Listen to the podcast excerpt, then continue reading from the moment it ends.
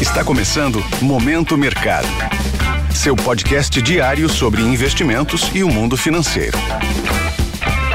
Muito bom dia para você, ligado no Momento Mercado. Eu sou o Wendel Souza e bora para mais um episódio desse podcast que te informa e te atualiza sobre o mercado financeiro. Hoje vou falar sobre o fechamento do dia 24 de agosto, quinta-feira.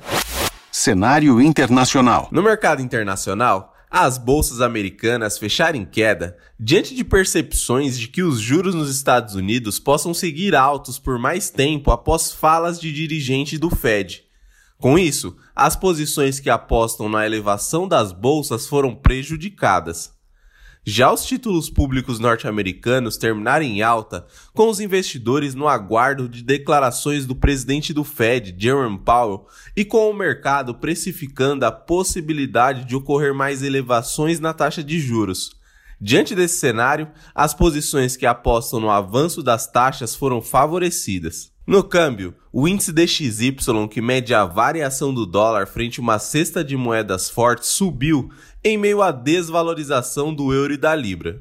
Por fim, o petróleo terminou com leve avanço, sem grandes catalisadores durante o dia. Cenário nacional. Por aqui, o dólar encerrou em alta de 0,51%, fechando aos R$ 4,88 em dia de ajuste após quedas recentes e em meio ao movimento global de valorização da moeda americana.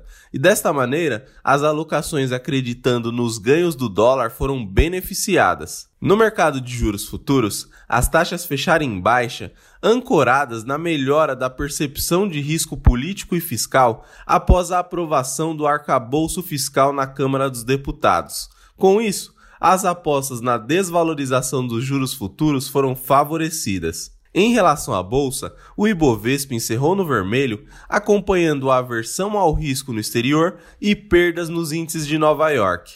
Assim, as posições compradas no índice terminaram em baixa.